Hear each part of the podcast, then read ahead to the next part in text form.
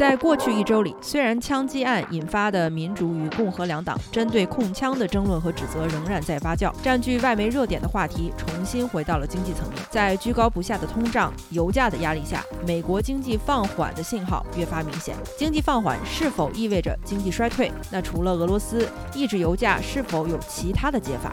拜登政府似乎在焦头烂额的国内和国际形势下，隐约看到了一些转机。美国劳工部本周公布了五月份的最新就业数据，新增三十九万个就业岗位，再次延续了就业岗位持续增长的趋势。就业岗位增加，失业率保持低水平，企业为了争夺劳动力，竞相提高招聘薪资。对于劳动者来说，明显利好的消息，在经济学家和华尔街眼中，却是美国经济放缓和走向衰退的重大信号之一。与此同时，由沙特主导的欧佩克组织在本周四承诺将提高石油产量，以平抑高涨的油价。沙特也同时宣布与也门达成了停火协议。这两项重大进展都为拜登六月底的沙特之行铺平了道路。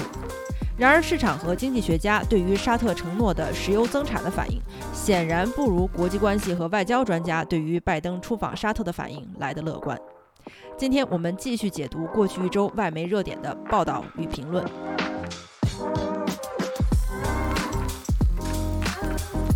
欢迎来到德贤电台，我是主播小书童。《华尔街日报》于六月三日刊登文章，题为《美国五月份增加三十九万就业岗位》。副标题为“失业率维持在百分之三点六，劳动力供应持续短缺”。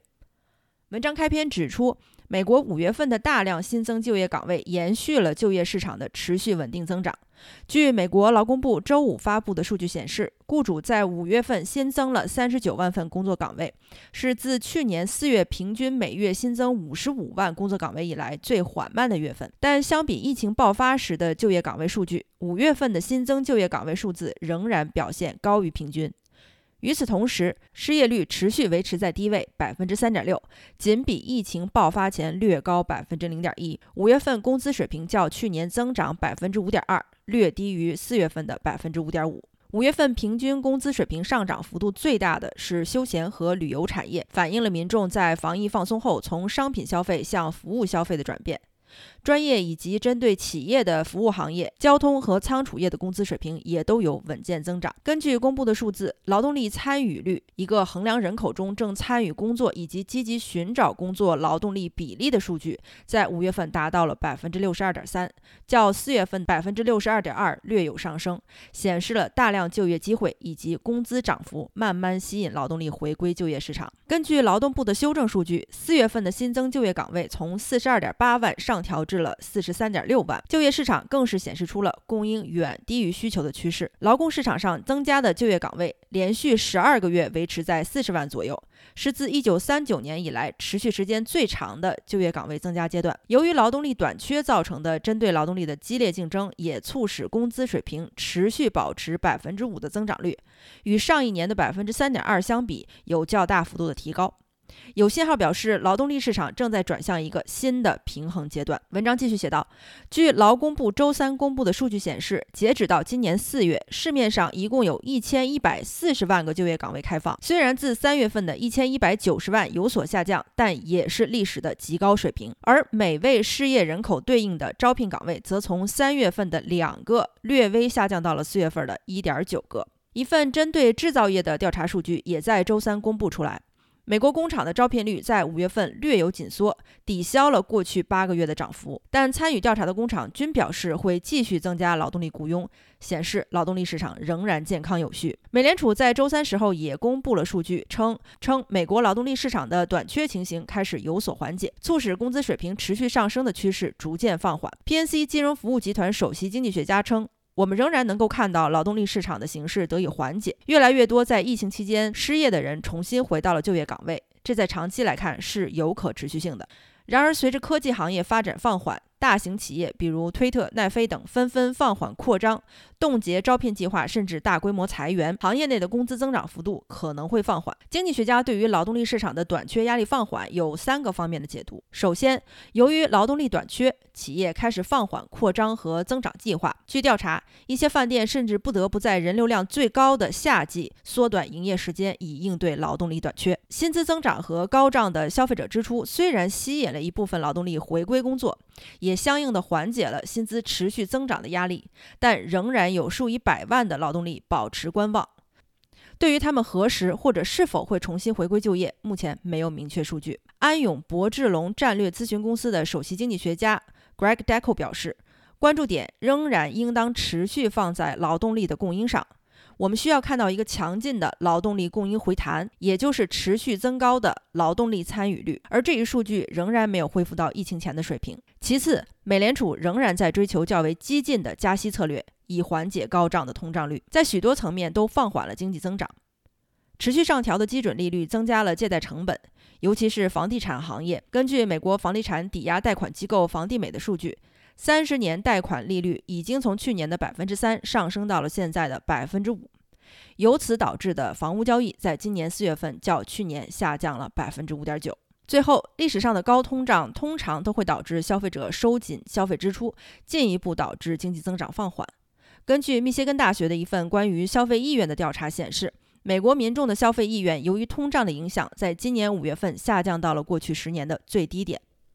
经济学家表示，现在看来，一个放缓的劳动力市场可能导致经济衰退的迹象并不十分明显。消费支出占据美国经济三分之二的重要驱动力，在四月份增长百分之零点九，显示美国家庭在薪资增长和疫情期间储蓄增加的情况下，还是有意愿消费的。安永博智龙战略咨询公司的首席经济学家 Greg Duckle 较为谨慎地表示，大概有百分之百的可能性，经济是会放缓的。但是应该还不到衰退的地步，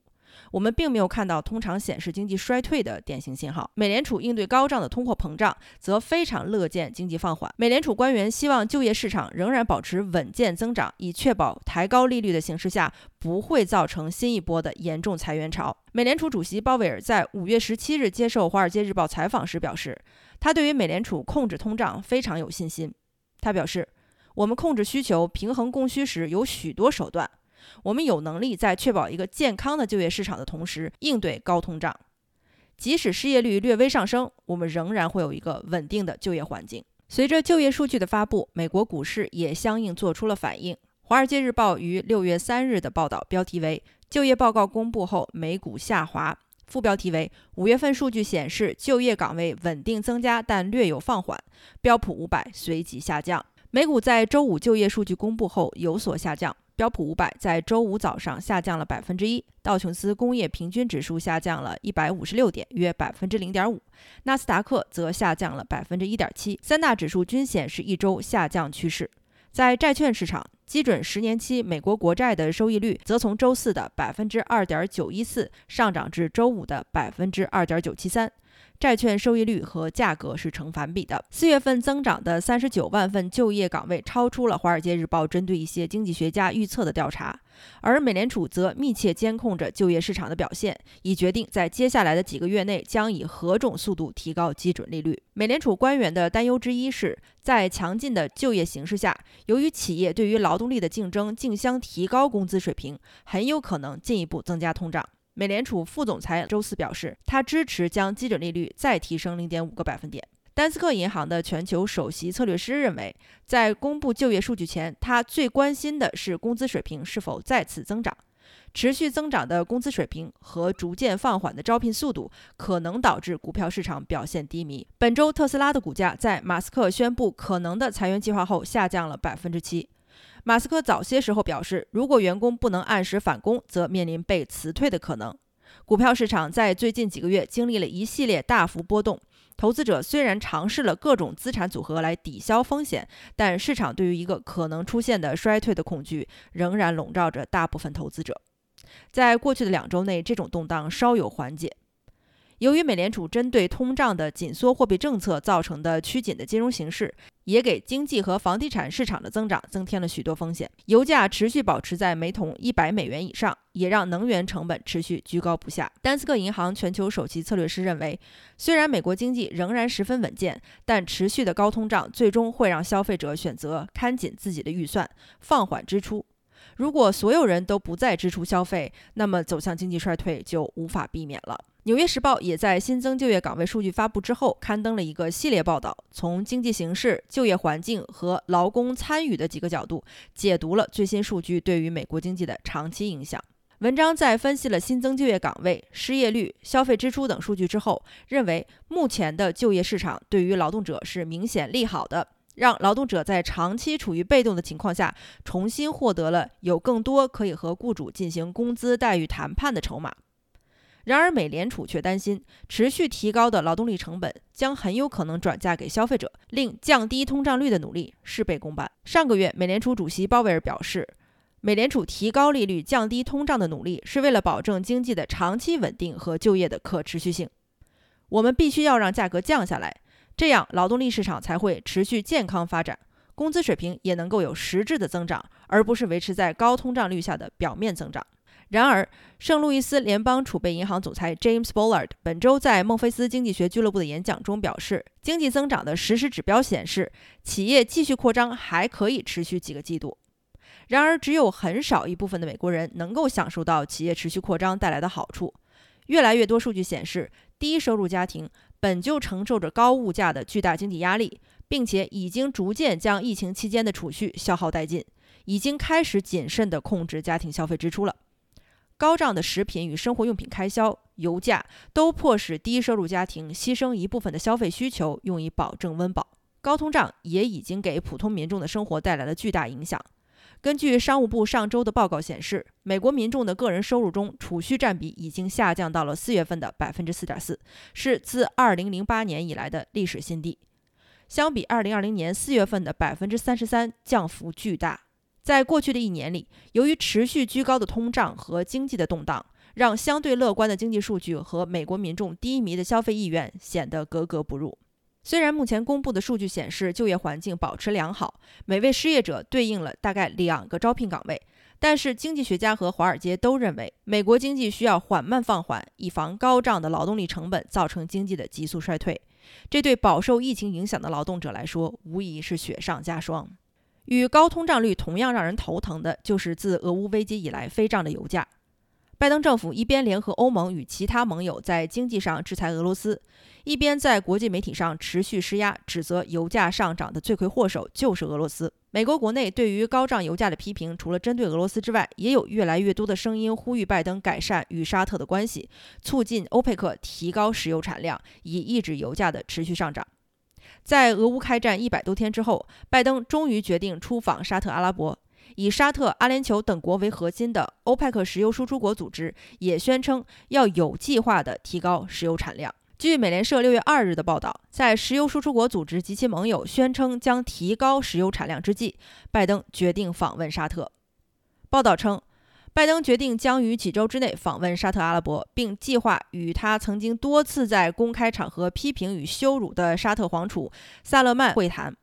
此次访问恰好呼应了石油输出国组织及其盟友 OPEC Plus 在周四宣称将提高石油产量，平抑全球高涨油价的消息。拜登的访问将于六月底进行。据知情者透露，访问计划的具体细节还有待确认。白宫在周四对于沙特促使 OPEC Plus 提高石油产量的努力表示欢迎，而拜登也在同一天对于沙特同意与也门在历时八年的武装冲突之后延长停火协议表示了赞赏。拜登在声明中表示，沙特执行由联合国协调的停火协议，展现出了非凡的勇气。这一个积极的表态与拜登过去对于沙特的尖锐批评形成了鲜明的对比。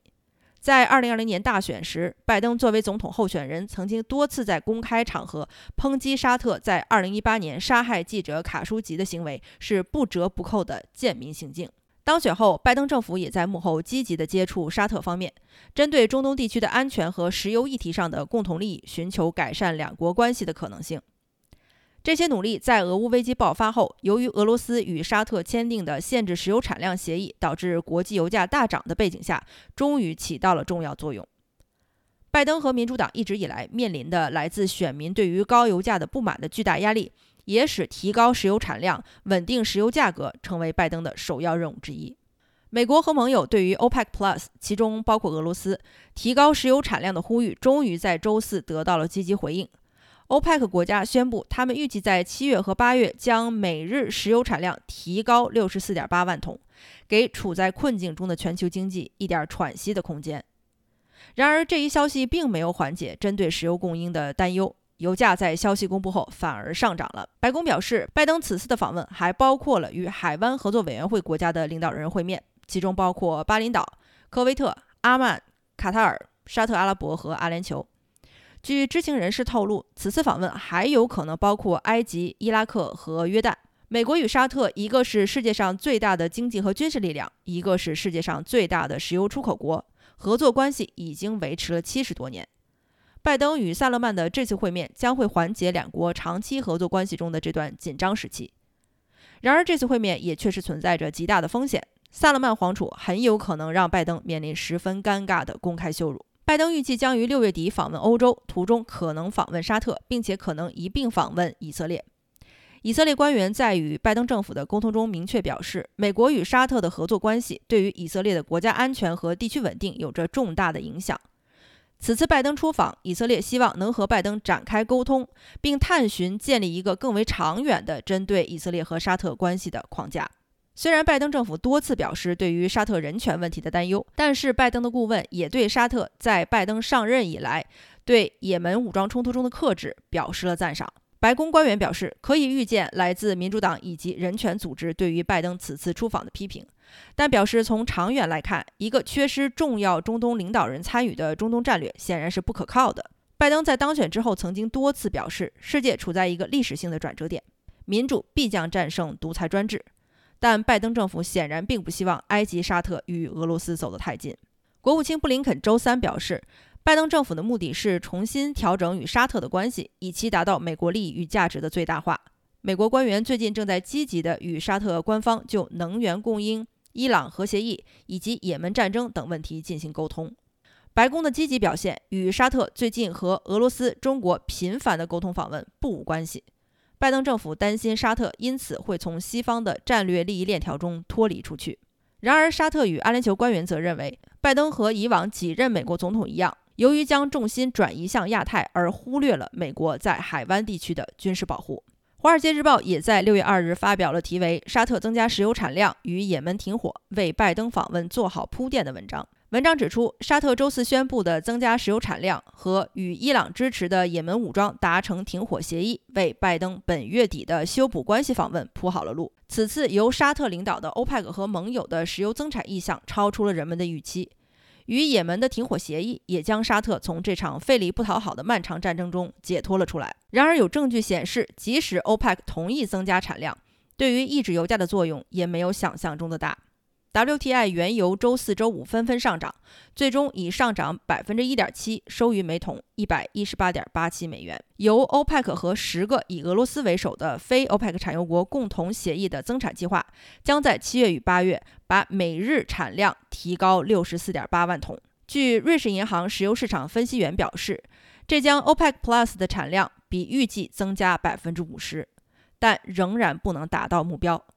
该组织的大部分成员国已经开动了全部产能，无法再增加产量，只有沙特和其他几个成员国有可能持续增加。经济学家们自从俄乌危机爆发以来，一直密切地关注着能源和食物价格，担忧高通胀率和低经济增长可能造成全球范围的经济滞胀。J.P. Morgan 的石油天然气投资首席研究员表示，这一增产计划很难给油价带来大的影响，感觉就像发射橡皮子弹一样。这样的增产只是表面好看。起不到什么实质性的作用。让这一增产计划更加难以信服的一点是，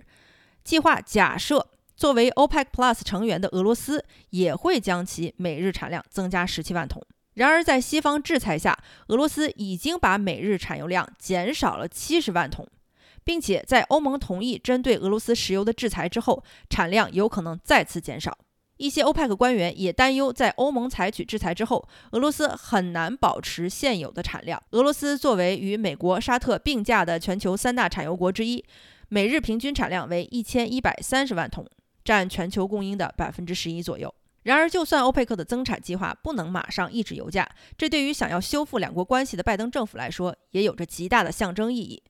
最近一段时间，华盛顿和利雅得方面频繁沟通。拜登也在周四对于也门停火协议大为赞赏。前美国驻以色列大使、现为美国智库大西洋理事会中东项目杰出学者的 Dan Shapiro 在接受采访时表示：“看上去一切都回归正轨了，而且要不是沙特在石油产量和边境冲突上做出承诺，拜登也不会出访的。”《华尔街日报》的文章也指出，拜登出访沙特将是对他一直以来对沙特抨击的一次急转弯。并且讽刺一些民主党人极力敦促拜登在人权问题上对沙特保持强硬，并且与其让美国在涉及人权的道德问题上做出让步，还不如不切实际地幻想着让美国直接脱离对于化石燃料的依赖。在石油问题上的态度也标志着沙特态度的转变。在过去一段时间里，沙特一直回避美国、英国等西方国家对其抬高石油产量的呼吁。根据当地的知情官员透露。如果俄罗斯的石油产量持续下降，沙特会考虑进一步增加产量。当然，这一决定取决于拜登此次的访问结果。沙特与阿联酋希望美国能够在也门武装的持续袭击下加强该地区的安全保障。最后，我们再来分享一篇《纽约时报》六月三日的特约评论文章。这篇文章与其说是分享作者对于 OPEC Plus 组织承诺提高石油产量的看法，不如说是两位学者给大家讲了个笑话。文章的两位作者 Harry First 和 Darry Bush 分别是纽约大学法学院以及休斯顿大学法学院的教授。这两位教授都是反垄断法方面的专家。这篇文章的题目是“盛产石油的垄断联盟只会越来越富有，美国应当把他们告上法庭”。文章写道，在过去的二十多年，国会一直都在考虑通过一个法案。让司法部能够根据欧佩克成员国操控石油产量和油价、触犯垄断法为由，将这些国家告上法庭。想要让这一法案通过的努力，一直被美国对于欧佩克停止石油出口的恐惧所阻挠。他们害怕重演1970年欧佩克停止石油出口给美国经济带来的危机，害怕石油产量中断造成的油价、天然气价格、家庭供暖和其他能源价格的上升。害怕欧佩克成员用其他货币出售石油，对美元地位造成破坏。然而，世界在过去的二十多年中已经发生了巨大的变化。现在，美国成为世界上最大的产油国，这一反垄断法案又重新回到了国会议题。最新版本的法案 NOPEC（No Oil Producing and Exporting Cartels Act） 反对石油生产与出口垄断法案已经向国会和议会提交，等待投票。也是时候该通过这项法案了。文章的作者表示，两位教授说，原因如下：第一是俄罗斯，俄罗斯是欧佩克十三个产油国的盟友，欧佩克与全球最大产油国之一的俄罗斯有能力联手提高石油价格，并以此为俄罗斯的战争机器提供弹药，打破石油垄断组织，也就能够打破俄罗斯的经济。那第二个原因就是消费者面临的高额油价。打破石油垄断组织，石油产量就会上升，这也就意味着油价自然会下降。自从欧佩克组织在一九六零年成立以来，行业观察者就非常担忧，如同其他垄断性组织一样，欧佩克内部协调性的操弄价格会影响市场上石油天然气的供应，人为的将石油价格提高到市场竞争价格以上，损害消费者利益，图利产油国。这些担忧随着时间的推移不断增长。欧佩克组织的有效性在一定阶段逐渐下降，但随着越来越多的国家加入欧佩克或者成为欧佩克的同盟，与其作为市场竞争者，这些国家反而成为了垄断组织的一员，共同控制供应和市场价格。因此，大家完全没有必要因为周四的石油增产消息而感到庆幸。对于大多数其他行业来说，美国的反垄断法自从19世纪以来就在打击那些操弄价格的垄断组织。这类打击对于美国国内和国际市场都是通用的。美国司法部自从1930年开始就已经在国际上控诉垄断组织，并且在21世纪更为积极。Antonin Scalia 大法官就曾经在他2004年为最高法院撰写法律意见时表示：“垄断之恶为最甚。”那么这项法案是做什么的呢？这两位教授继续解释道：“这一法案将解决控告 OPEC 成员国。”这些石油公司以及其他参与欧佩克垄断组织的国家个人的法律障碍。比如，法案会解释清楚，欧佩克成员国及其石油公司将不能引用外国主权豁免法而阻挠司法部的调查，只有司法部可以执行该法案。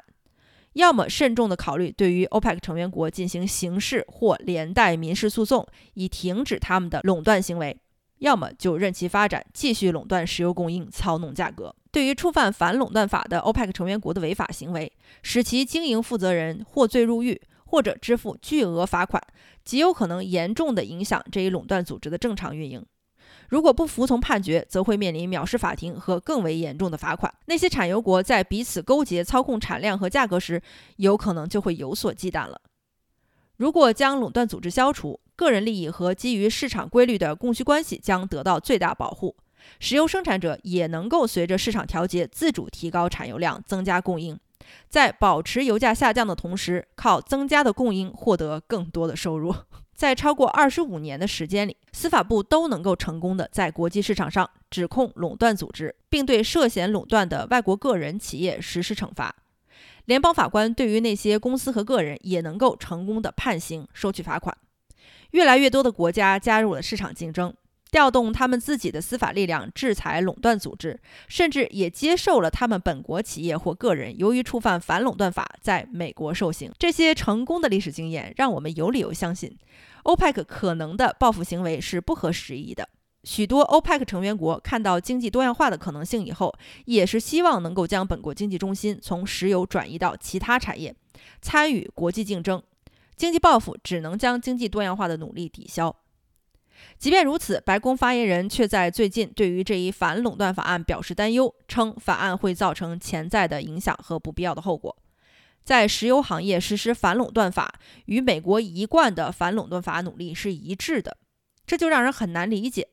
为什么在其他行业，比如钾肥、维生素、航空运输、电脑芯片、汽车元件等等，当垄断行为侵害到美国公司和消费者利益时，通通可以实施的反垄断法案。到了石油行业就变得举步维艰呢？文章最后，两位教授语重心长地表示，是时候通过 No Pack 法案了。哎，我觉得这篇反垄断法教授撰写的文章是我这周看过最荒诞，但是又最符合我理解的美国精神的文章了。